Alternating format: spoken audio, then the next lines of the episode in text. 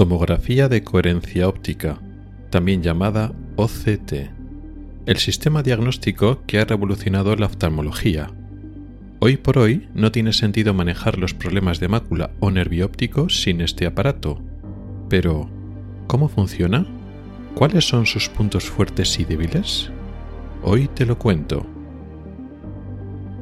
Oculares, el podcast de salud visual con el oftalmólogo Rubén Pascual.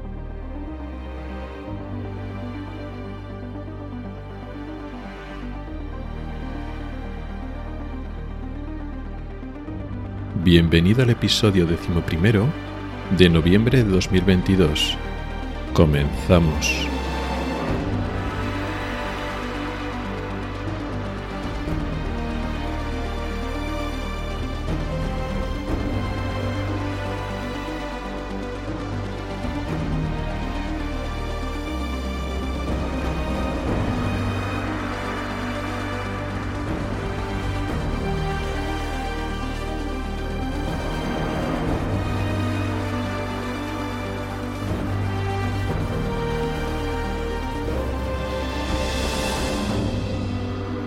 Hola y bienvenido al podcast de Ocularis sobre salud visual y oftalmología. Soy Rubén Pascual, oftalmólogo y divulgador a través de este podcast y del blog ocularis.es. Este es el episodio undécimo de la sexta temporada correspondiente al mes de noviembre de 2022. Y hoy vamos a hablar, como tema principal, de la tomografía de coherencia óptica. Un nombre un poco extraño que no parece que dice mucho y sin embargo da nombre a un aparato que es fundamental en el diagnóstico de las enfermedades visuales de la oftalmología. No es un aparato del futuro, no es un aparato reservado a unos pocos hospitales o clínicas, sino es un aparato que está muy repartido en la práctica diaria de la mayor parte de los países.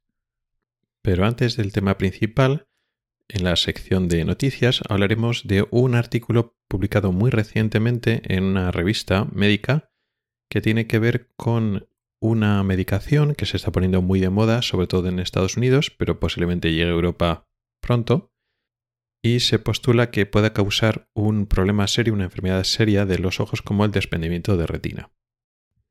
Y para finalizar el episodio de hoy, en la sección de preguntas de los oyentes, responderemos unas preguntas que me han llegado sobre la evolución del ojo.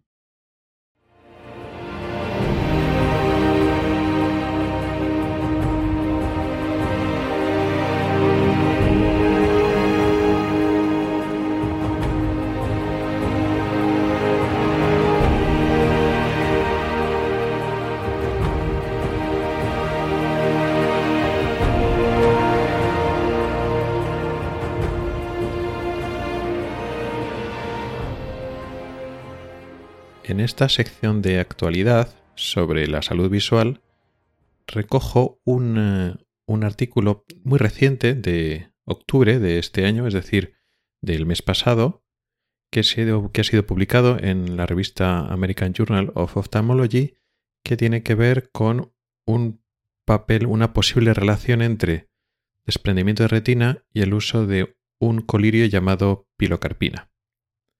La pilocarpina es un principio activo, que se conoce, es un colirio muy antiguo, es un medicamento muy antiguo, y se utiliza como preparado de pilocarpina en colirio para uso de los ojos también desde hace mucho tiempo, muchas décadas, pero su uso era muy restringido previamente, pero se puso mucho de moda hace relativamente poco tiempo porque se usa la pilocarpina con una concentración un poco diferente a, a las previas para tratar la vista cansada. De esto estuve hablando yo en su momento y de hecho el año pasado, en octubre de 2021, cuando se comenzó a comercializar allí en Estados Unidos, le dediqué un hilo en Twitter donde explicaba un poquito qué es eso de la pilocarpina, ya se sabe de antes, cuál es el efecto beneficioso o por qué nos puede ayudar para la vista cansada, para la vista de cerca, para, para la presbicia. Y dejaré un enlace al hilo de Twitter en las notas del programa y entonces este colirio comenzó a comercializarse pues hace un año en Estados Unidos y ahora, casi un año después, aparecen eh, este reportaje de unas complicaciones que han aparecido. Podrían ser como consecuencia del uso de estas gotas o no, como ya veremos ahora. El caso es que la pilograpina, este medicamento, este principio activo, tiene un papel activo sobre unos músculos que hay dentro del ojo, concretamente sobre el músculo esfínter de la pupila, un músculo que tenemos en el iris y lo que hace es cerrar la pupila, hace que la pupila sea más pequeña. Es decir, estimula un fenómeno que se llama miosis, que es eso, que la pupila se vuelve pequeñita. También tiene un efecto en el músculo ciliar, que es el músculo que nos ayuda para enfocar de cerca. Es ese músculo que comienza a fallar en la edad de la vista cansada y entonces pues hace esas dos cosas, ¿no? Estimula ese músculo de que nos ayuda a enfocar de cerca y cierra la pupila. Realmente el efecto más importante en la edad de la vista cansada es el, lo de la pupila. Al cerrarnos la pupila hace que por una parte necesitamos algo más de luz para ver una misma imagen, pero eso no suele ser problema porque en las situaciones donde solemos usar lo de este colirio de pilocarpina suele ser en entornos bien iluminados y lo que hace al cerrarnos la pupila es aumentar lo que se llama la profundidad de foco. Digamos, el intervalo de distancia en el cual vemos una imagen enfocada se aumenta cuanto más pequeña es la pupila. Al contrario, cuando se hace más grande la pupila, entra más luz al ojo, con lo cual en entornos de oscuridad, digamos que nos manejamos mejor, vemos mejor las cosas, pero sin embargo tenemos menos profundidad de campo o amplitud de foco que eso cuando estamos mirando de lejos y estamos paseando por la noche y el enfoque es de lejos, pues no tiene por qué ser mayor problema si de normal tenemos la imagen enfocada de lejos, pero de cerca es un problema. Eso no quiere decir que ocurre la vista cansada, no es un colirio que prevenga o revierta la vista cansada como tal. Pero durante el, momento, las horas que estamos bajo los efectos de ese colirio, pues enfocamos mejor de cerca. Ya explico en el libro este que no es tampoco la, la maravilla, eso no quiere decir que nunca vamos a necesitar gafas, pero puede ser una ayuda significativa. Pero se plantean unas dudas sobre su uso masivo. Entonces, un año después de su comercialización, pues tenemos más información. No es un colirio desconocido, conocemos y llevamos utilizando los colirios de pilocarpina, quizá concentraciones un poco diferentes desde hace muchísimo, muchas décadas, porque este efecto de miosis, de cerrar la pupila, nos sirve en casos muy concretos para prevenir los ataques agudos de glaucoma y también se ha utilizado durante mucho tiempo como antiglaucomatoso, como colirio que baja la tensión del ojo por otros efectos. ¿Qué problema hay y por qué el uso que se va a dar ahora puede ser bastante diferente? Bueno, pues porque actualmente el uso más extendido que era antes, que era antiglaucomatoso, es decir, para tratar la enfermedad del glaucoma, pues uno de los colirios que se usaban sobre todo antes era la pilocarpina. Eso significa muchas personas que hacen un uso crónico. Y pues tampoco ha habido efectos secundarios importantes graves. Pues se sabe que tiene una serie de efectos secundarios, puede decir inducir una falsa miopía en algunas personas jóvenes, incluso puede producir dolores de cabeza, etc. Entonces hay personas que no lo toleran pero efectos graves en el ojo así importantes realmente no, no había. Entonces no era esperable que tuviéramos grandes efectos secundarios, pues porque, bueno, tenemos experiencia con este, con este colirio. Sí que es cierto que ya su uso en el glaucoma, por tanto su uso extendido en usarlo en miles de personas durante periodos largos de tiempo, ha quedado mucho en desuso desde hace también mucho tiempo. Y en principio podemos entender que digamos, la vigilancia y el seguimiento de complicaciones ahora quizás más exhaustivo que hace 30 o 40 años, por ejemplo. Podemos un poco racionalizar en ese sentido. Y que ahora, aunque ahora la pilocarpina se sigue usando como colirio en desuso en glaucoma, pero muy, ya muy marginal, varía un poco en, en países o en centros, pues algunas veces se usan todavía, pues porque mantiene un poco los, los usos y las costumbres más antiguas, puede variar de, unos sitios a otros, pero en general es un colirio en desuso. Y de hecho, en muchos países hay dificultades porque se van descatalogando y cada vez se encuentra menos, digamos, fuera del entorno hospitalario. El uso para prevenir el ataque agudo de glaucoma es muy marginal, se utiliza en relativamente muy pocas personas y en periodos cortos de tiempo, pero sin embargo, el planteamiento que se hizo cuando se empezó a comercializar para vista cansada cambia radicalmente. Ya se utiliza en personas enfermas, sino en personas sanas. Todo el mundo a partir de los cuarenta y tantos, cincuenta años, tiene vista cansada, de forma que potencialmente todo el mundo, a partir de cierta edad, se puede beneficiar del uso de esta medicación. Con lo cual, sin tener números en la mano, puede ser que desde su comercialización de hace un año hayan sido muchos miles y miles de personas que lo estén utilizando masivamente de forma crónica durante meses y meses en Estados Unidos. Con lo cual podemos esperar que si hay alguna enfermedad que se cause por este colirio de forma muy rara, en un factor de riesgo muy débil, se podría expresar en esta situación en la cual va a ser utilizada masivamente. Por ejemplo, si es un factor de riesgo de un 0,1% o 0,01%, pues si usa en pocos cientos de personas, pues no se manifiesta este riesgo. Pero cuando se usa en miles y miles de personas, pues entonces pequeños aumentos de riesgo sí que salen a la luz. Entonces, eh, por eso este tipo de artículos son interesantes, pero ojo, no definitivos, como vamos a explicar ahora. El artículo recoge tres casos de desprendimiento de retina en dos pacientes. Es decir, que no es una serie muy amplia. Entonces, un paciente que tuvo un desprendimiento de retina bilateral, es decir, de los dos ojos, y le ocurrió eso un mes después de comenzar con el colirio. Y luego después eh, describe el caso de otro paciente que tuvo un desprendimiento de retina de un ojo, que es lo más normal, cinco semanas después de empezar el colirio. Y ya desde hace ya mucho tiempo se ha postulado que la pilocarpina podría producir desprendimiento de retina. ¿Por qué? Pues porque uno de los efectos de la pilocarpina es que tracciona de una estructura del ojo que se llama espolón escleral y esa tracción podría producir cambios anatómicos o una, una tracción, una tensión de la zona de la retina periférica, que es donde se producen los agujeros, los desgarros y donde se, orijan, donde se originan los desprendimientos de retina. Esto se ha postulado desde hace mucho tiempo, pero ojo, no se ha demostrado. Esto es solo una hipótesis de trabajo y realmente no hay datos sólidos que lo confirmen. Nuevamente, el uso masivo de la pilocarpina en la población general sana, que se eh, está comenzando a hacer en Estados Unidos y posiblemente poco a poco se vaya haciendo en otros países, pues podrían ayudar a confirmar esta hipótesis. Claro, el hecho de que una persona solo un mes después tenga un desprendimiento de retina en los dos ojos puede ser muy significativo. Es decir, pues, pues hay una asociación temporal clara y en el caso de otro paciente, bueno, pues cinco semanas después, un desprendimiento de retina. Podemos decir, pues mira, pues habla a favor, para como para decir, uy, pues esto puede causar. Claro, esto sí que es cierto, puede ser eso, y tenemos que ir siguiendo un poco más noticias, más publicaciones en este sentido, pero también hay que ser cautos porque los números pueden engañar. No sabemos realmente cuántos miles y miles de personas en Estados Unidos están utilizando este colirio. Si es, si es que ha tenido mucho éxito, pues podemos pensar que en un país tan grande, pues lo están utilizando mucha gente, de miles y miles de personas.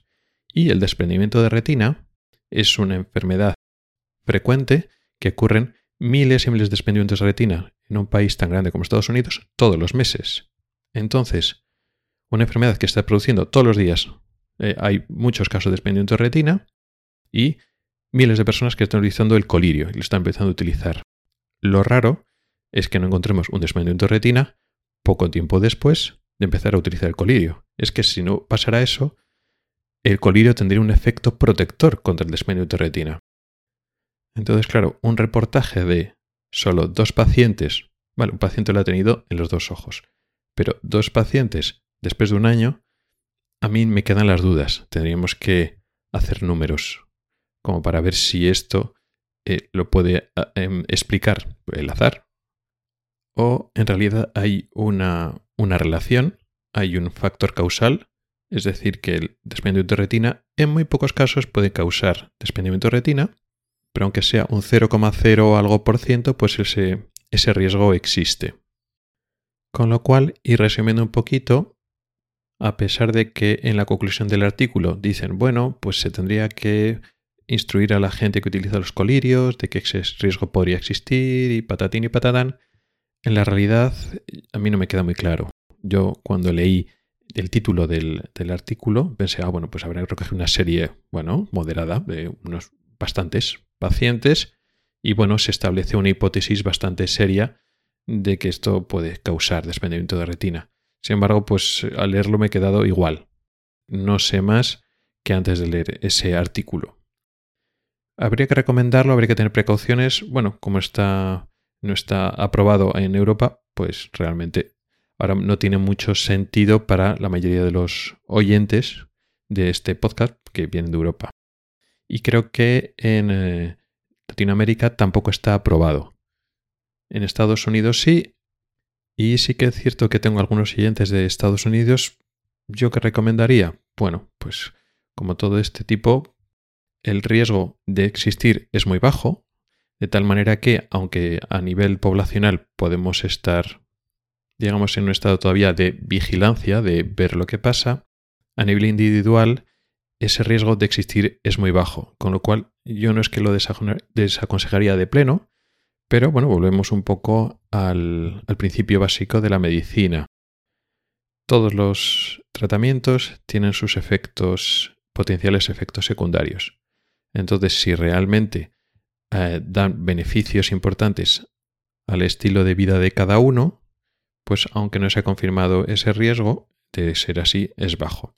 Si uno realmente se ha adaptado bien a la, utilización de gafas de cerca o cualquier otra solución para la vista cansada, el utilizarlo por utilizarlo, bueno, pues sigue siendo un colirio, que es un medicamento que siempre como concepto va a tener más efectos secundarios que unas gafas. Quizá no tanto como unas lentillas.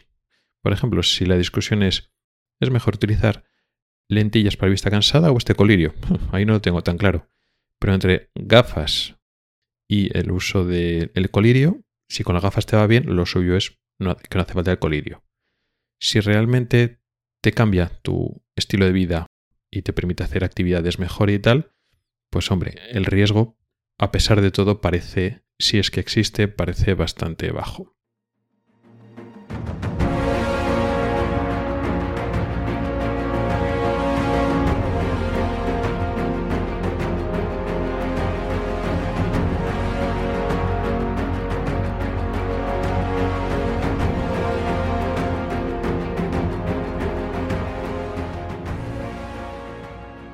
Tomografía de coherencia óptica o también conocida sobre todo por sus siglas en inglés, OCT. Ese es el tema principal de hoy y es uno es un aparato o una tecnología que ya hemos hablado muchas veces en este, en este podcast porque es una herramienta de exploración y diagnóstico que es básico en la oftalmología. Lo mismo que hemos hablado de la agudeza visual, hemos hablado del campo visual, hemos hablado del uso de la lámpara hendidura, como la exploración básica para el oftalmólogo y por tanto para diagnosticar las enfermedades de los ojos. Muy seguidito de lo que es la lámpara hendidura está la tomografía de coherencia óptica. Pero, ¿qué es la OCT? Bueno, pues la OCT es un tomógrafo. Lo mismo que estamos hablando de tomografía de coherencia óptica, pues el aparato es un tomógrafo. ¿Y qué es un tomógrafo? Bueno, pues un aparato que hace tomografías. Con eso no decimos nada. ¿Qué es una tomografía? Una tomografía es una imagen, obtenida una imagen médica normalmente, que lo que hace es, te da una imagen de un corte, porque tomo significa cortar. Realmente la tomografía se utiliza mucho en, en diagnóstico, en medicina, lo que pasa es que muchas veces no utilizamos directamente ese nombre. Pero, por ejemplo, cuando hacemos una ecografía, un ecógrafo realmente nos está enseñando cortes tomográficos a partir de ultrasonidos, pero eso es una tomografía. Esos cortes en dos dimensiones que vemos, por ejemplo, cuando hacemos una ecografía a una mujer embarazada. Y entonces vemos el feto, por ejemplo, de perfil y le estamos viendo pues, la cabeza y el corazón que le late y le vemos ver las piernas, etc. esa imagen es como si hiciéramos un corte virtual. No estamos viendo, digamos, el volumen completo en tres dimensiones. Aunque ya existe ecografía en tres dimensiones y lo que llaman cuatro dimensiones, que es el tiempo que es un vídeo, vamos, de, una imagen en tres dimensiones, realmente esa imagen en 3D es una reconstrucción de tomografías que se hacen en 2D, en dos dimensiones. Eh, pero entonces lo primario, y de momento lo más importante, es la tomografía, que es hacemos un corte a la imagen que estamos viendo. Si estamos viendo el hígado, pues es un corte del hígado, si es un riñón, el riñón, y eso es un feto en las ecografías de las embarazadas, es como si fuera un corte virtual a un feto. Digo virtual porque no, estamos cortando de verdad, pero digamos que los ultrasonidos entran en esa, digamos, en, ese abanico en 2D y entonces nos ofrecen un corte. Y entonces solo estamos viendo la zona que cortamos y luego podemos mover la sonda, la giramos, la inclinamos para ir moviendo ese corte y barrer y abarcar todo lo que queremos ver, el feto, el órgano, etc. Entonces la ecografía es un buen ejemplo, ya veremos que además es un ejemplo que vamos a utilizar luego más adelante. Pero también existen otras tomografías. Cuando hablamos de escáner, cuando me han hecho un escáner de la cabeza o del tórax o de la rodilla, ese aparato de rayos X, pero más avanzado, porque no es solo una radiografía, sino es un escáner, utiliza efectivamente también los rayos X, pero de una manera que nos hacen cortes virtuales. De hecho, el escáner, que también se llama TAC o CT, se llama tomografía computerizada o a veces tomografía axial computerizada. Es una tomografía. ¿Qué hace? Pues con rayos X obtenemos una información y el aparato de rayos X nos barre, no está, recorre la parte del cuerpo que estamos escaneando y ofrece cortes virtuales. Y efectivamente, realmente, los escáneres nos dan imágenes que son cortes del tejido de la parte del cuerpo que queremos escanear, que queremos mirar. Pues la tomografía de coherencia óptica es exactamente lo mismo aplicado al ojo o a partes concretas del ojo. No se puede utilizar a toda la parte del ojo, todas las partes del ojo. Lo diferencial de la OCT, lo que separa a la OCT de otras, de otras tomografías que hemos ido explicando son dos cosas. Una es el sistema utilizado para coger las imágenes y otra es su amplificación o su resolución. Lo primero, ¿qué tecnología utilizamos? No utilizamos ultrasonidos, aunque es bastante parecido, ni usamos rayos X, como lo hemos explicado antes en las ecografías o en los escáneres eh, radiológicos. Lo que utilizamos es luz, pero utilizamos luz no del espectro visible, sino del espectro infrarrojo, una luz de relativamente baja energía, con lo cual no es nada peligrosa para nuestro cuerpo, no es radiación de alta energía ionizante, como los rayos X, que los podemos hacer, pero tampoco podemos pasarnos, tenemos que limitar el uso de este tipo de radiaciones ionizantes de, de alta energía. En este caso no, la luz infrarroja es de baja energía, de hecho tiene menos energía que la luz visible, pero es luz láser. Cuando suena láser suena peligroso. Pero es luz de baja energía infrarroja, con lo cual no es peligroso aunque sea láser. El hecho de que sea láser significa que la luz va, los haces de luz van paralelos y no van divergentes, con lo cual conservan, digamos, la misma energía a lo largo de la distancia, no, no van perdiendo energía, no se va dispersando la energía, por decirlo así. Pero aunque utiliza una tecnología que es luz, luego después lo que es la captura de imágenes es un sistema parecido a la ecografía. ¿Por qué? Porque recoge la luz rebotada de los diferentes tejidos. ¿Cómo funciona la ecografía? Lo mismo pero con el sonido. La sonda del, ultrasonido lo que hace es emite un pulso de luz, como un sonar, si lo queremos ver así, y entonces las diferentes estructuras que, va atravesando el cuerpo, pues una, una parte de ese sonido, de ese ultrasonido, rebota en estructuras del cuerpo en tejidos y vuelve a la misma sonda y parte del sonido eh, se, propaga más adelante. Y así eh, obtenemos diferentes a diferentes profundidades según el sonido entra más profundamente o menos profundamente en los tejidos. Pues el, OCT hace exactamente lo mismo pero con luz. Entonces entra una de luz y según va atravesando estructuras, parte de la luz eh, rebota y vuelve, digamos, al aparato y parte de luz llega más adelante. Y entonces obtenemos una imagen donde cual vemos estructuras, se van dibujando perfiles y figuras en función de cómo se rebota, no el sonido, sino la luz. En la ecografía, cuando hacemos una ecografía, por ejemplo, ocular, que también utilizamos eso, hablamos de imágenes más hiperecogénicas si rebotan mucho la luz y entonces se ven como muy claras, muy blancas en la imagen de ecografía, y imágenes hipoecogénicas que son negras, casi transparentes. Las imágenes muy hipoecogénicas llega un momento que son ya invisibles y es como si no hubiera nada, como si estuviera vacío, y las imágenes que son hiperecogénicas implica que gran parte del sonido rebota hacia la sonda, con lo cual deja muy poco sonido que llega para atrás, deja como una sombra ecogénica.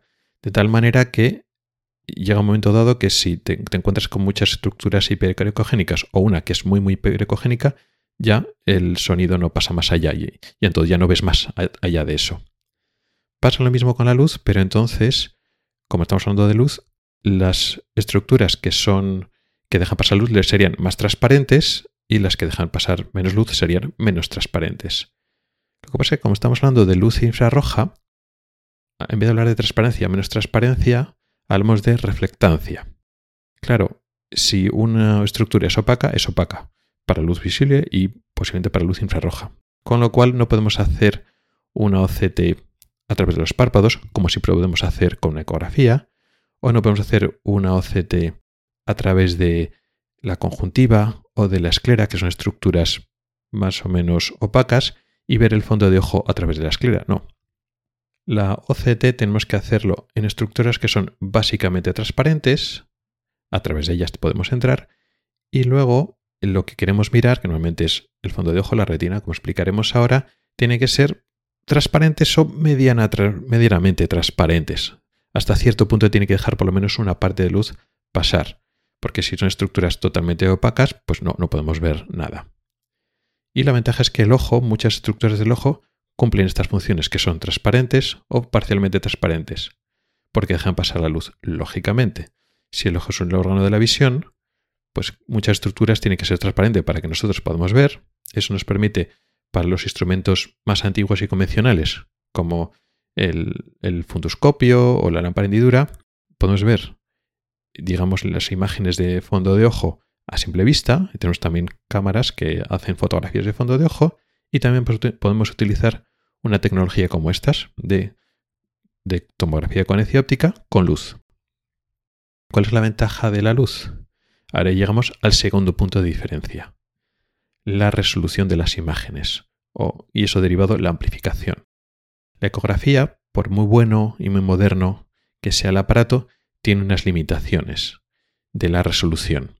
Sin embargo, la luz, porque es otra naturaleza, no es una vibración de, los cuerpos fluidos o semisólidos o sólidos que se transmite delante y atrás, sino realmente es una radiación electromagnética y que sale. Por una parte, como aparato es mucho más difícil, tiene una tecnología mucho más alta, con lo cual el, este aparato de, tomografía con óptica es mucho más moderno que los antiguos aparatos de, de ecografía, pero sin embargo te permite una resolución de imágenes mucho, mucho mayor.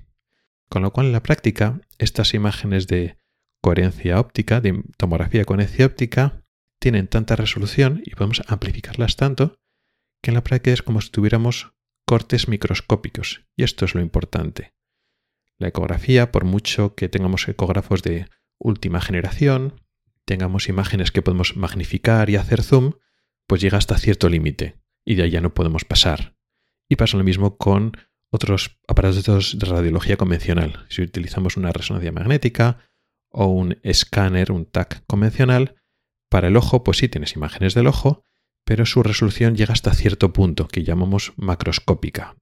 Que eso quiere decir que, bueno, es el ojo que es un órgano, pues 2 centímetros, 2 centímetros y medio, pues vemos hasta dónde vemos. Sin embargo, con la topografía de coherencia óptica podemos ampliar tanto la imagen que obtenemos que es lo mismo que meterte dentro de un microscopio. Y entonces podemos ver imágenes, lesiones con el rango de las micras. Y esa resolución es, bueno, está a otro nivel, que no tiene que ver. Y eso permite hacer diagnósticos de enfermedades que producen lesiones o cambios en la anatomía muy pequeños en el ojo. ¿Y cómo aprovechamos esta tecnología de alta resolución de conseguir cortes en, vivo, como si hubieran metido zonas del ojo al microscopio? Pues lo utilizamos en diferentes maneras. ¿Dónde, en qué área está mucho más desarrollado? En el estudio del fondo del ojo, como iba comentando. La retina y, el resto del fondo del ojo, principalmente el centro de la retina, que es la mácula, y el área de la cabeza del nervio óptico, de la papila y la zona de la retina alrededor. Esas son las dos áreas más importantes dentro del fondo del ojo, que es donde está más desarrollado y es donde hay más ventajas de momento. ¿Es el único sitio donde se puede utilizar la OCT en el ojo? No. Al final lo expliqué, ir explicando que también se usa para otras cosas, pero está menos desarrollado, posiblemente avanzará más en el futuro, pero todavía eso no está muy desarrollado. Volvamos entonces al fondo del ojo. Lo que hacemos es, con este aparato de la OCT, pues el paciente pues apoya la barbilla y la frente delante de un aparato y ese aparato no hace daño ni nada al ojo, es una lente que se acerca y entonces el paciente mira adelante y en nada, escasos segundos obtenemos una imagen de la parte del fondo del ojo que nos interesa. ¿Qué parte nos interesa? Bueno, pues empezamos hablando de la mácula.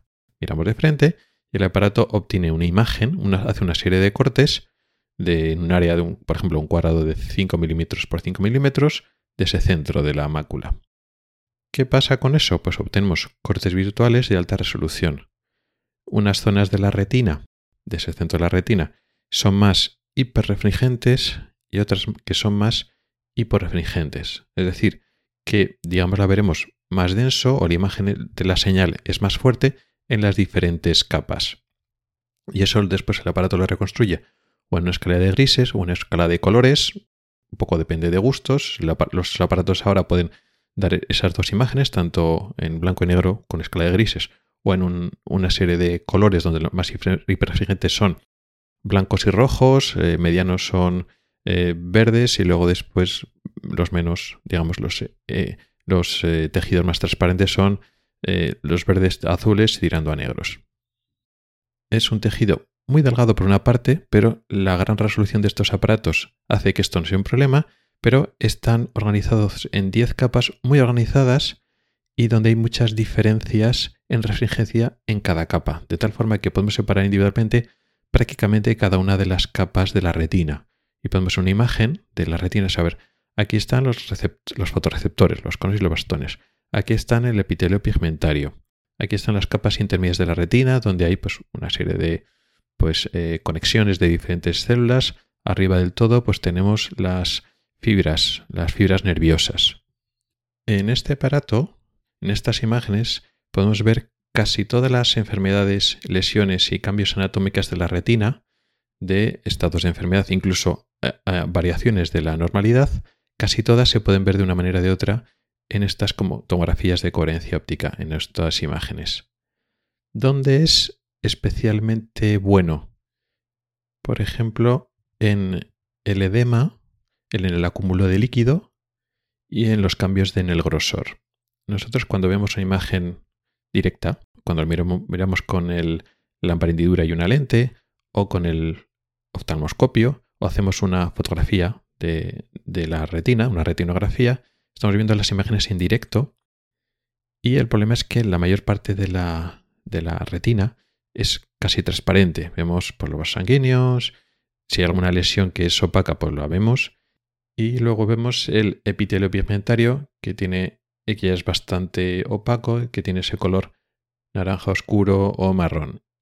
Entonces, claro, cuando se produce un edema, que quiere decir líquido en esas capas de la retina que son bastante transparentes, pues es muy difícil verlo eh, en una imagen directa, ¿no? una retinografía, porque como decíamos, el líquido es transparente, entonces no, no nos vemos. Y lo mismo, un engrosamiento, es decir, que el centro de la retina, debido a ese edema o alguna otra cosa, sea más grueso normal, que sea 50, 100, 200, 300 micras más grueso, a simple vista, aunque tenemos lentes de aumentos para ver esa imagen directa, pues es difícil. Se puede hacer antes de la OCT. Se hacía, pero hacía falta un ojo muy experto y utilizar trucos con la lámpara de hendidura o poner una imagen, una, fuente de luz, una hendidura pues un poco inclinada, estrecha, para ver pues con el corte de luz ese engrosamiento. Es difícil de estimar y hace falta pues eso, un ojo muy acostumbrado a ver engrosamientos maculares, ese edema. Sin embargo, en la tomografía de coherencia óptica es muy fácil verlo, porque el hecho de que sea más o menos transparente al, ojo humano o a la luz visible es irrelevante, porque esa tomografía de coherencia óptica, esa luz infrarroja, mide perfectamente todas las capas de la retina. No solo podemos detectar, diagnosticar, sino podemos delimitar el área donde está, incluso, que es súper importante, medir el engrosamiento, cómo de grueso es esa zona. Y así podemos ver la evolución, pues ponemos un tratamiento y a los meses sigue habiendo edema de, mácula, pero ha disminuido porque, y podemos medirlo. Ese es uno de sus puntos más fuertes. ¿En qué también es un punto fuerte? Cuando tenemos lesiones en la retina que son transparentes. ¿De qué hablo? Cuando tenemos en la mácula, en el centro de la retina, una membrana neovascular, que es un tejido que crece a partir de la capa debajo de la retina, de la coroides, que invade ese espacio subretiniano normalmente, debajo de la retina, suele ser transparente. Si sangra o tiene lo que se llama exudación, ya es otra cosa. Pero la mayor parte de las veces, sobre todo al inicio, son transparentes. Nuevamente, al simple vista, mirando directamente el fondo de ojo, no es tan fácil verlo. Puedes ver un cambio de coloración tenue, un engrosamiento, si consigues ver el engrosamiento, pero es difícil de verlo. Sin embargo, en la OCT se ve muy claramente. O sea, el diagnóstico es mucho más fácil. Hay otra membrana que también se produce en la retina, en la mácula, que es la membrana epiretiniana, que no está debajo de la retina y no es neovascular en ese sentido, sino es un crecimiento de un tejido, digamos, fibroso que se pone por encima de la retina y que la puede llegar a traccionar. ¿Se puede diagnosticar sin OCT? Sí. Sobre todo en etapas un poco más avanzadas, pero tienes que fijar pues, un cambio en el reflejo de la luz, al traccionar tienes que ver un, poco un cambio en la dirección de los vasos sanguíneos. Es un poco más sutil, pero una membrana epiretiniana en los OCT es muy fácil, incluso en los estados iniciales. Y sobre todo no hace falta un ojo experto. Hombre, hace falta tener callo, ¿no? Tener haber visto unas cuantas, pero el diagnóstico básico de encontrar, oiga, esto es normal, aquí hay algo, se puede hacer muy fácilmente sin que pasen meses, meses y años de acostumbrar el ojo para ver esas sutilezas, porque en la OCT no es nada sutil, o sea, ves ahí una lesión, es bastante fácil de, encontrar. La OCT entonces, bueno, para todo, todo, todo, ha sustituido a la exploración en directo, las imágenes directas o la visión en directo de la, de la mácula, realmente no. Hay cosas en las cuales la OCT no es especialmente superior. Por ejemplo, para encontrar lesiones que no son transparentes. ¿Qué lesiones hay? Hemorragias alteraciones también de vasos sanguíneos que se llaman micronorismas, que son como dilataciones de los pequeños vasos sanguíneos, que a veces pueden ser parecidas a hemorragias porque son como puntos rojos, o una cosa que se llama exudados. Exudados son salida de material de la sangre al tejido, a la, a la retina, pero fuera de los vasos sanguíneos, que pueden ser materiales lípidos, que se llaman exudados duros, o también ocurre signos de falta de riego que produce un aumento de líquido, pero no fuera de las células, en el espacio extracelular, como comentaba antes, sino que se hinchan células, o por ejemplo, sobre todo eh, capas de, células nerviosas, eh, axones. Ese edema intracelular ya no, ese, esa zona ya no es eh, transparente, sino se vuelve opaca de un color blanquecino, tipo algún, como el algodón, por eso se llama exudados blandos, exudados algodonosos. Esas lesiones, exudados sean algodonosos, exudados duros hemorragias, son opacas y entonces son fácilmente visibles en el, fondo del ojo. Pero además, según el color, nos da mucha información. El, color del, exudado, eh, el color de la hemorragia, si la, si la, sangre está más profunda, más superficial, el color de ese rojo cambia. También hay otras lesiones que se llaman drusas, que son acúmulos de material de desecho debajo de la retina, y existen también diferentes tipos de drusas según el color. ¿Qué pasa en la OCT? Que no nos da imagen de color. No puede dar una imagen de color artificial según la reflectancia, pero es color artificial. Entonces, claro, tú ves una lesión en medio del, de la retina que puede ser más o menos hiperreflectante, pero puede ser un exudado duro o puede ser una hemorragia. No es tan fácil saberlo. Hay pistas. Hay pistas según la localización, según el tamaño, la disposición, pero es mucho más fácil verlo directamente. Algunas lesiones que ves ahí en la, el OCT no te quedan tan claro lo que son. Sin embargo, al verlo directamente, pues ves si es amarillo mm, brillante, si es amarillo tirando a blanco, si es rojo, puedes separarlo directamente.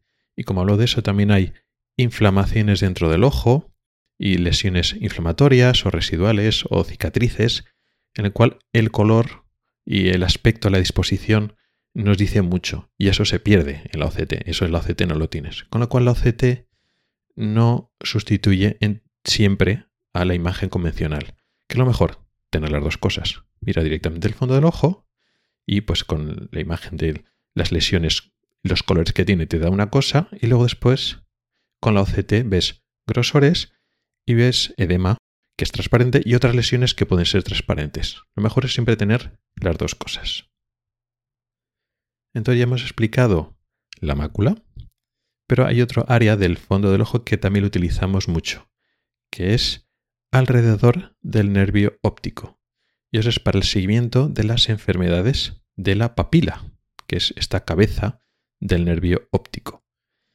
Principalmente glaucoma por frecuencia, porque es la enfermedad del nervio óptico más frecuente de todas, pero aunque digamos que la mayor parte de los programas y del software que estudia nervio óptico se centra en el glaucoma, utilizamos esos mismos programas para el estudio nervio óptico de otros problemas. Curiosamente, una parte de este estudio, de estudio del nervio óptico, no es propiamente en el nervio óptico, sino justo alrededor. Me explicaré.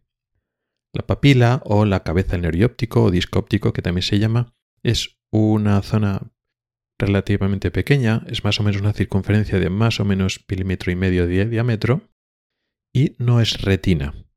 Justo lo que es esa papila no tiene la estructura de la retina, no tiene fotorreceptores ni otras capas y es de donde se recogen todas las fibras nerviosas que vienen de toda la retina. Y a partir de entonces esas fibras nerviosas entran por el nervio óptico y salen del ojo hacia, hacia el cerebro. Pues lo que hace la OCT, entre otras cosas, es estudiar, hace un corte que no es recto como la de las demás, sino hace un corte circular justo alrededor del nervio óptico y en ese corte circular es capaz de identificar, digamos, el grosor de la capa de, fibras nerviosas, de tal forma que es capaz de medir y cuantificar a, nivel, de grosor esas todas las fibras nerviosas que salen de, de toda la zona de la retina y van a parar al nervio óptico. De esta forma, cuantificando no justo en el nervio óptico, sino un poquito alrededor de él, es capaz de cuantificar todas las fibras nerviosas que salen de toda la retina. ¿Qué pasa en el glaucoma y en otras enfermedades del nervio óptico? Que se produce un daño en dicho nervio óptico y eso significa que se produce un daño en las fibras nerviosas. Al dañarse y morirse esas fibras nerviosas, desaparecen. Al desaparecer, el volumen que ocupaba previamente disminuye, con lo cual hay una disminución de volumen de esa capa de fibras nerviosas en las zonas donde se ha dañado y eso el aparato lo puede medir. Esa disminución o esa, digamos, ese volumen de fibras nerviosas, el aparato es capaz de compararlo con una patrón poblacional, es decir, comparar esos grosores con otras personas de la misma edad que están sanos, que son unos grosores normales, y también es capaz de compararlo con el mismo sujeto si tenía pruebas anteriores. Pues si hemos tenido esa misma prueba hecha hace seis meses, dos meses, un año, dos años, es capaz de comparar las medidas de grosor. Pero no solo a nivel global, pues medir el grosor de cada uno de los cuadrantes o sectores y hacer la media, o puedes medir cada cuadrante o sector en concreto y compararlo. De tal forma que una enfermedad, pues como el glaucoma, que no afecta al principio de forma difusa, sino hace un daño, por ejemplo, sobre todo en la zona superior, digamos, eh, por decirlo así, en los eh, cuadrantes horarios de las 11 y las 12 horas, por ejemplo. Pues ya hay un daño focal y hay una pérdida focal justo en esa zona del grosor, pero no en otros sitios. Bueno, pues eso significaría que esa zona disminuye. Y eso es capaz de medirlo el aparato y no es decir que eso no es normal, hay una disminución de grosor este sistema es muy potente para medir daños de nervio óptico, es decir, pérdida de fibras nerviosas, que es el daño crónico o irreversible de nervio óptico, también se llama atrofia óptica, que se produce en el glaucoma, pero también en otras enfermedades. Entonces, para el seguimiento del glaucoma también es un elemento fundamental, pero también el estudio de otras enfermedades del nervio óptico. ¿Qué mide también? Por ejemplo, un edema de papila. ¿Qué significa? Pues aumento de líquido en el disco óptico. Significa el disco óptico como tal ya no es plano, sino que está engrosado, está elevado.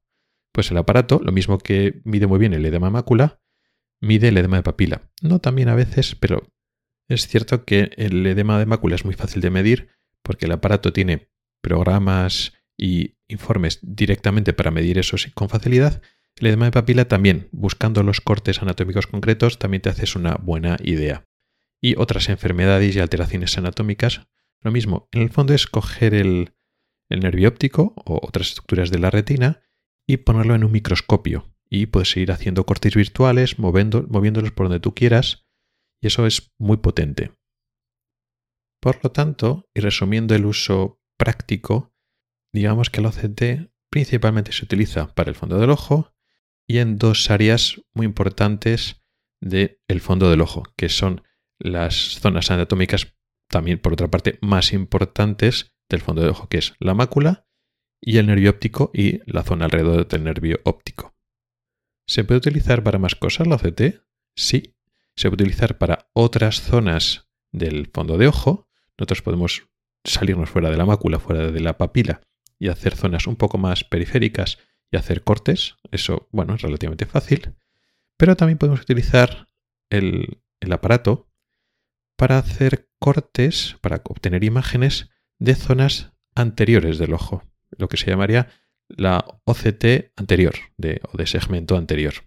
Principalmente cortes de córnea, para obtener imágenes de córnea, y en menor medida, aunque bueno, eso irá avanzando, otras estructuras de la parte anterior del ojo, como la cámara anterior, que es ese espacio entre la córnea y el iris, y también para obtener la, lo que es la superficie delantera del iris, no todo el iris porque el iris es opaco, y también muy importante para el futuro sobre todo, el cristalino. También te da imágenes del cristalino, que en principio es total o por lo menos parcialmente transparente. ¿Qué pasa con la OCT de córnea? Pues eh, está muy bien, pero en este contexto tiene que competir con unos aparatos que ya por sí nos dan una imagen muy buena, que son los aparatos de topografía corneal utilizan una tecnología diferente, que no es la, misma que la OCT.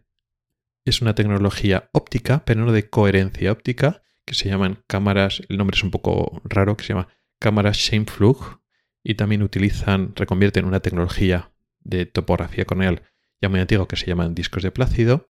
Estos aparatos que combinen estas dos tecnologías, la vez que también están muy instauradas en la práctica clínica y dan imágenes muy buenas de momento no se acerca la OCT a conseguir esto.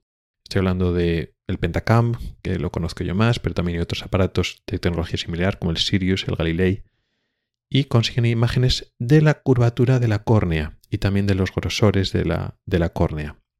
Entonces, para unas enfermedades que cambien esa curvatura de la córnea, como las llamadas ectasias corneales, y la ectasia corneal más frecuente es el keratocono, aquella de que hace ya un tiempo un, episodio, pues para diagnosticar el keratocono y otras ectasias corneales que cambian la curva de la córnea, tanto de la superficie anterior como la posterior, como ambas, pues estos topógrafos corneales eh, son insuperables de momento, la OCT no se acerca a ellos.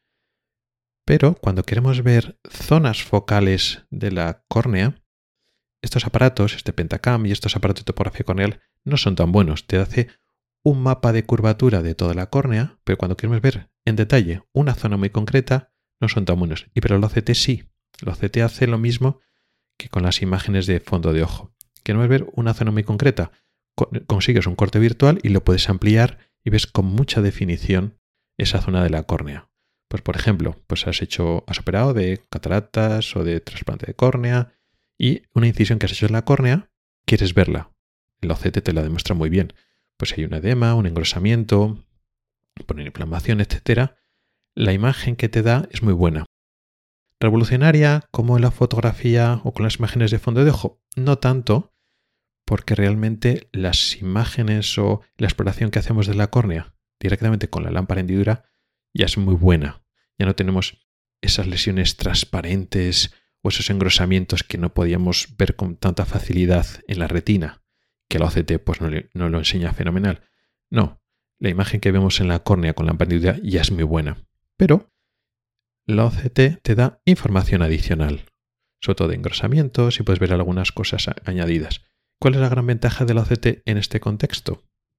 Pues que te sirve como aparato polivalente. Si ya tienes una OCT en tu servicio, en tu clínica, porque es absolutamente necesaria para la retina, para el glaucoma, bueno, pues si esa misma OCT te puede hacer directamente sin nada digamos, imágenes de córnea, pues si tú tienes una enfermedad de la córnea, aunque ya la estás viendo relativamente bien con la lámpara hendidura, bueno, pues lo puedes hacer una OCT y te da información adicional a lo que ya estás viendo en directo con la lámpara de hendidura. Entonces, este uso para segmento anterior no es tan importante como el uso de para segmento posterior, para retina y nervio óptico, pero está ahí y cada vez más, lentamente, pero cada vez más. También puede dar imágenes de cámara anterior, de iris, etc. Y usos futuros que pueden ser muy interesantes. Por ejemplo, la OCT de cristalino. Y las OCTs que se pueden utilizar incluso en vivo acopladas a otros aparatos como los microscopios quirúrgicos. Esto ya no estamos hablando de la práctica clínica general, pero ya existen pues eh, puede tener usos prometedores.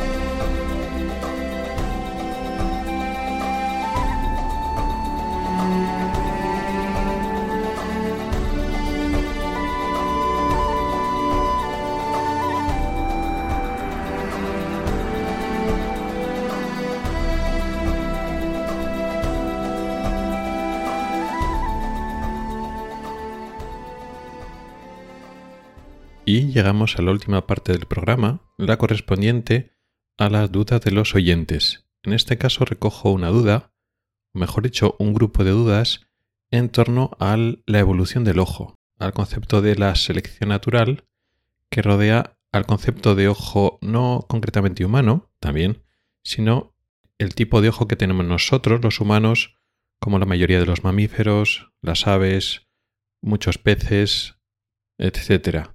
Hablo del ojo en cámara. Muchas de estas dudas están un poco relacionadas entre sí y tienen que ver con la enorme dificultad que tenemos todos en entender el concepto de selección natural y en particular cuando tenemos que enfrentarnos a el funcionamiento y la estructura de un órgano tan complejo como es el ojo humano o el ojo en cámara y otros animales eh, grandes, superiores, ¿no? Como, como somos nosotros. Una duda muy corriente es la dificultad de entender cómo el hacer nos ha llevado a esto. Es muy difícil de creer, es simplemente imposible de creer que el azar nos lleve a que un órgano tan perfecto como el ojo aparezca o tenga existencia. Y por esto tenemos que pensar que tiene que haber una mente, un ingeniero detrás, una mente que esté llevando la, la evolución, que no puede ir a ciegas. Y efectivamente es una duda razonable, y surge de que es difícil entender el concepto de selección natural. Cuando nos lo explican, eh, se, simplifica y, esa simplificación lleva a conceptos erróneos. Realmente, el concepto de selección natural es todo lo opuesto al concepto de el azar. Claro que la primera parte, el inicio del cambio, es una mutación al azar. Pero precisamente el concepto de selección es eso todo lo contrario del azar. De entre todas las mutaciones, de, entre todos los cambios que van apareciendo, cuando hay, pues eso, un cambio en la genética que implica un cambio en la expresión o el funcionamiento de un órgano, estructura, circuito, un cambio en, eh, en el funcionamiento de un ser vivo, de todos los cambios que hay, la selección natural recoge solo una pequeñita parte que realmente es la que va a ofrecer ventajas a la descendencia en el sentido de mejor reproducción, mayor supervivencia o lo que sea, mejor adaptación al medio. Con lo cual no son mutaciones que son totalmente al azar. Comienzan siendo mutaciones al azar, pero lo que hace la selección natural es coger solo las que funcionan. Con lo cual no es el azar el que lleva la creación del ojo, es precisamente este funcionamiento el que este sistema de competición natural, si lo queremos ver así, selecciona lo que mejor funciona de cada cambio, de cada mutación. Esta duda, al igual que otras cuestiones destinadas a, este tema de la evolución del ojo, las cubrí precisamente en un episodio que hice monográfico a este tema, que se llama así, La evolución del ojo, que está en el capítulo 3. En las notas del programa dejaré un enlace a ese, a ese episodio del podcast donde explico un poco este tema de la selección natural, pero quería volver a explicarlo ahora porque es un concepto, pues eso, que es difícil de entender. No, es evolución al azar, no. es evolución al azar. Precisamente hay una selección muy estricta y funciona porque aunque la mutación es un evento relativamente raro, la mayor parte de los animales, sus descendientes no tienen una mutación, pero ese pequeño porcentaje, aunque es pequeño en el sentido de que es minoritario con respecto al resto de, descendientes que no tienen una mutación, luego en la práctica, cuando tienes a miles y miles y millones de animales y tienes miles y miles y millones de años, pues entonces tienes muchas oportunidades para que aparezcan esas, esas mutaciones. Y de entre tantas y tantas mutaciones tienes un sistema que realmente te coge lo que realmente ofrece una mejora para el órgano, para el sistema, para el ser vivo, efectivamente es lo que tenemos como selección natural, que es, digamos, una máquina natural que crea eh, sistemas cada vez más eficientes. A veces es necesario que sean más complejos, como en el ojo humano.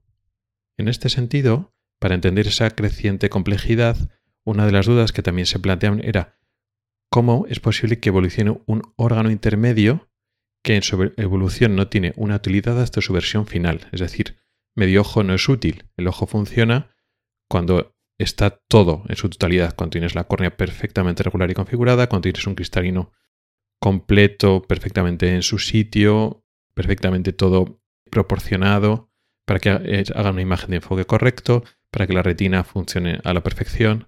Todos los tejidos y órganos y partes tienen que funcionar a la perfección para que dé esa visión. No puedes tener medio ojo y que evolucione medio ojo. Y eso lo cubro en el episodio que comentaba que voy a enlazar en las notas del programa, donde se explica que los pasos intermedios siempre, un paso adelante al otro, siempre ha sido una mejora. Partimos de un tejido que apenas tiene cierta sensibilidad a la luz, que no produce imagen para nada, y va evolucionando hacia de esa placa visual que se va imaginando al ojo en copa, el ojo estenopeico. Todos son pasos en los cuales partimos de que no tenemos una imagen, luego después poco a poco hay una pequeña localización de dónde viene la luz, hasta que poco a poco empieza una imagen rudimentaria. Cada pequeño paso siempre es una mejora evolutiva con respecto al anterior, con la cual no hay un ojo intermedio que no tiene ninguna función. Pero como decía, eso está explicado con más detalle en ese episodio, ahora no me voy a repetir. Lo que sí que voy a recoger es una pregunta que sí que tiene que ver un poco con, con esto, pero que no lo he explicado previamente, que tiene que ver con la cantidad enorme de cambios que son necesarios para conseguir el ojo, el ojo humano y que no da tiempo, porque es eh, para conseguir esa complejidad es casi inabarcable por nuestra imaginación, y no diera tiempo desde que apareció la primera célula viva a generar un ojo tan complejo. Y ese es el problema, que somos muy malos intentando concebir números muy grandes. Y entonces cuando hablamos de miles o millones de años, pero también hace falta miles y miles de mutaciones para conseguir un ojo, pues entonces nos cuesta, nos cuesta nuestra imaginación, les, es difícil. En ese sentido se hizo un modelo matemático de predicción para medir un poco cómo podría ser posible esa evolución y medir un poco los tiempos. Esta información la recogí de un libro de un biólogo llamado Richard Dawkins. Es un libro que se llama El libro del Edén y en uno de los capítulos, en el capítulo de 3, lo explica un poco claramente cómo fue ese modelo matemático.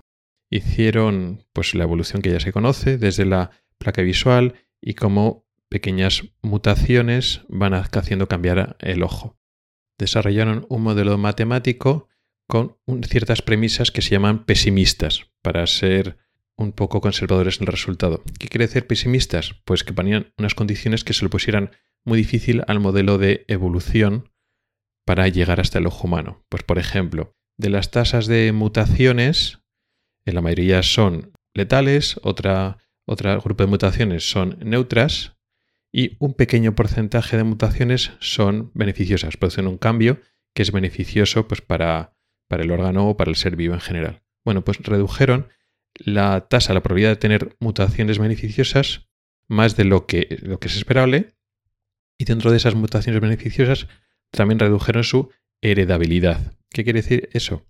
Pues que cuando tú tienes una mutación y un individuo tiene un cambio, pues que es mejor, lo puede propagar a sus descendientes o no. De tal manera que, pues bajaron la debilidad también, de forma pesimista. Lo bajaron al 50%, de tal manera que, pues si da la casualidad que hay una mutación que tiene enorme suerte, que es beneficiosa, y entonces produce un ojo o un órgano visual un pelín mejor, solo tiene un 50% de que su descendencia lo herede. De esta manera, haciendo esas suposiciones conservadoras, el modelo matemático encontraba que hacían falta más o menos unas 400.000 generaciones para que, pues eso, un pez, porque el, el, ojo en cámara se desarrolló en los peces, pues llega desde lo que se llama la placa visual, es decir, una zona de la piel que tiene unas células sensibles a la luz, hasta llegar al ojo en cámara completo, con córnea, cristalino, retina y todo. 400.000 generaciones, que normalmente esos peces también cogieron una, una valoración de pesimista de que solo hay una generación al año, cuando había peces que realmente tienen generaciones más rápidas. Con lo cual estamos hablando de 400.000 años, o sea, menos de medio millón de años. Que eso a nivel evolutivo es muy poquito. O sea que realmente se tarda no mucho tiempo en generar, en que aparezca el ojo humano. Además era como una especie de inevitabilidad biológica, porque realmente eh, digamos que es una forma que el modelo, el modelo informático va hacia allá directamente. Es decir, no ponían en el sistema informático el modelo de ojo que tiene que ir al final. Simplemente se iban seleccionando aquellos en los que matemáticamente aparecía una imagen o una percepción visual mejor que la anterior. Y inevitablemente iba tomando la forma del ojo en cámara que ya conocemos. No hay otra forma mejor y de las mutaciones que van generando al azar siempre se va hacia allí.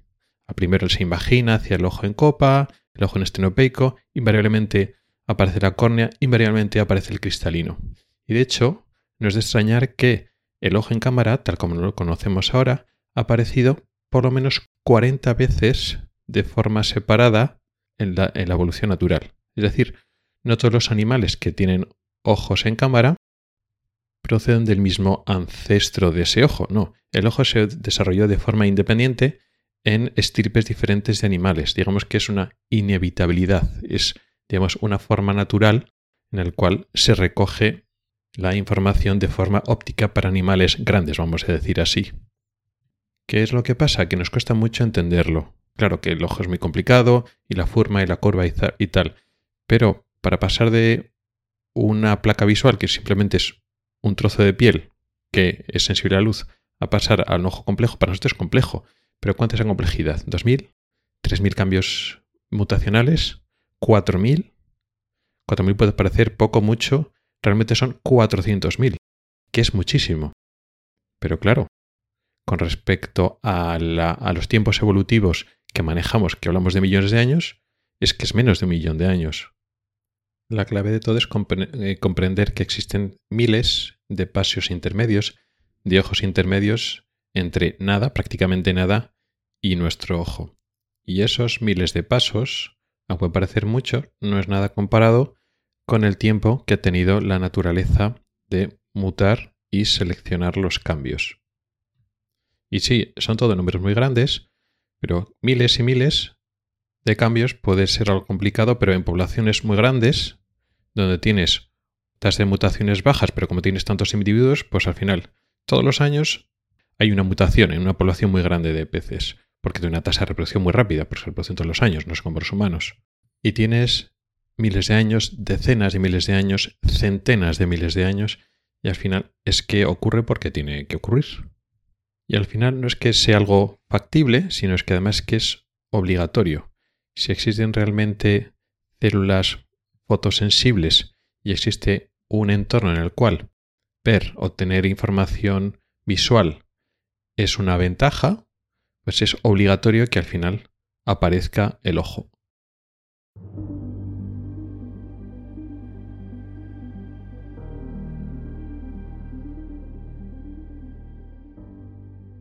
Y con esto llegamos al final del podcast de hoy un episodio donde hemos dejado atrás el tema de la cirugía de catarata, al que dedicamos tres episodios previos, Volveremos más adelante porque hay todavía más cosas, más detallitos que contar de esta cirugía, pero convenía cambiar un poco de tercio y hemos hablado no de una enfermedad, no de una cirugía, sino de un procedimiento diagnóstico, de una prueba que es muy importante hoy en día, la OCT, la tomografía de coherencia óptica.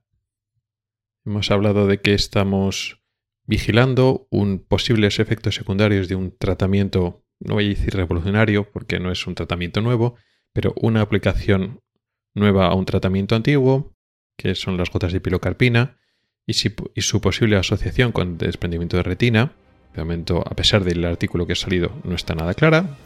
Ya iremos viendo. Y hemos finalizado hablando de un tema que ya tocamos en su momento. Ya expliqué de forma larga la evolución del ojo, pero hemos solucionado algunas dudas que quedaban en el tintero. Muchas gracias por el tiempo que has dedicado a escucharme. Recuerda que puedes contactar conmigo para proponer temas para próximos episodios, tanto temas largos para desarrollar como dudas y preguntas más cortas. También puedes comentar o proponer noticias y temas de actualidad. Puedes escribirme a través de mi correo electrónico que es ocularis.ocularis.es. También puedes hacerlo a través de Telegram, Twitter, Facebook o LinkedIn. En las notas del programa están todas las formas para contactar conmigo y participar. Ahí también encontrarás enlaces a artículos del blog y episodios del podcast relacionados con el tema de hoy. Hasta el próximo episodio.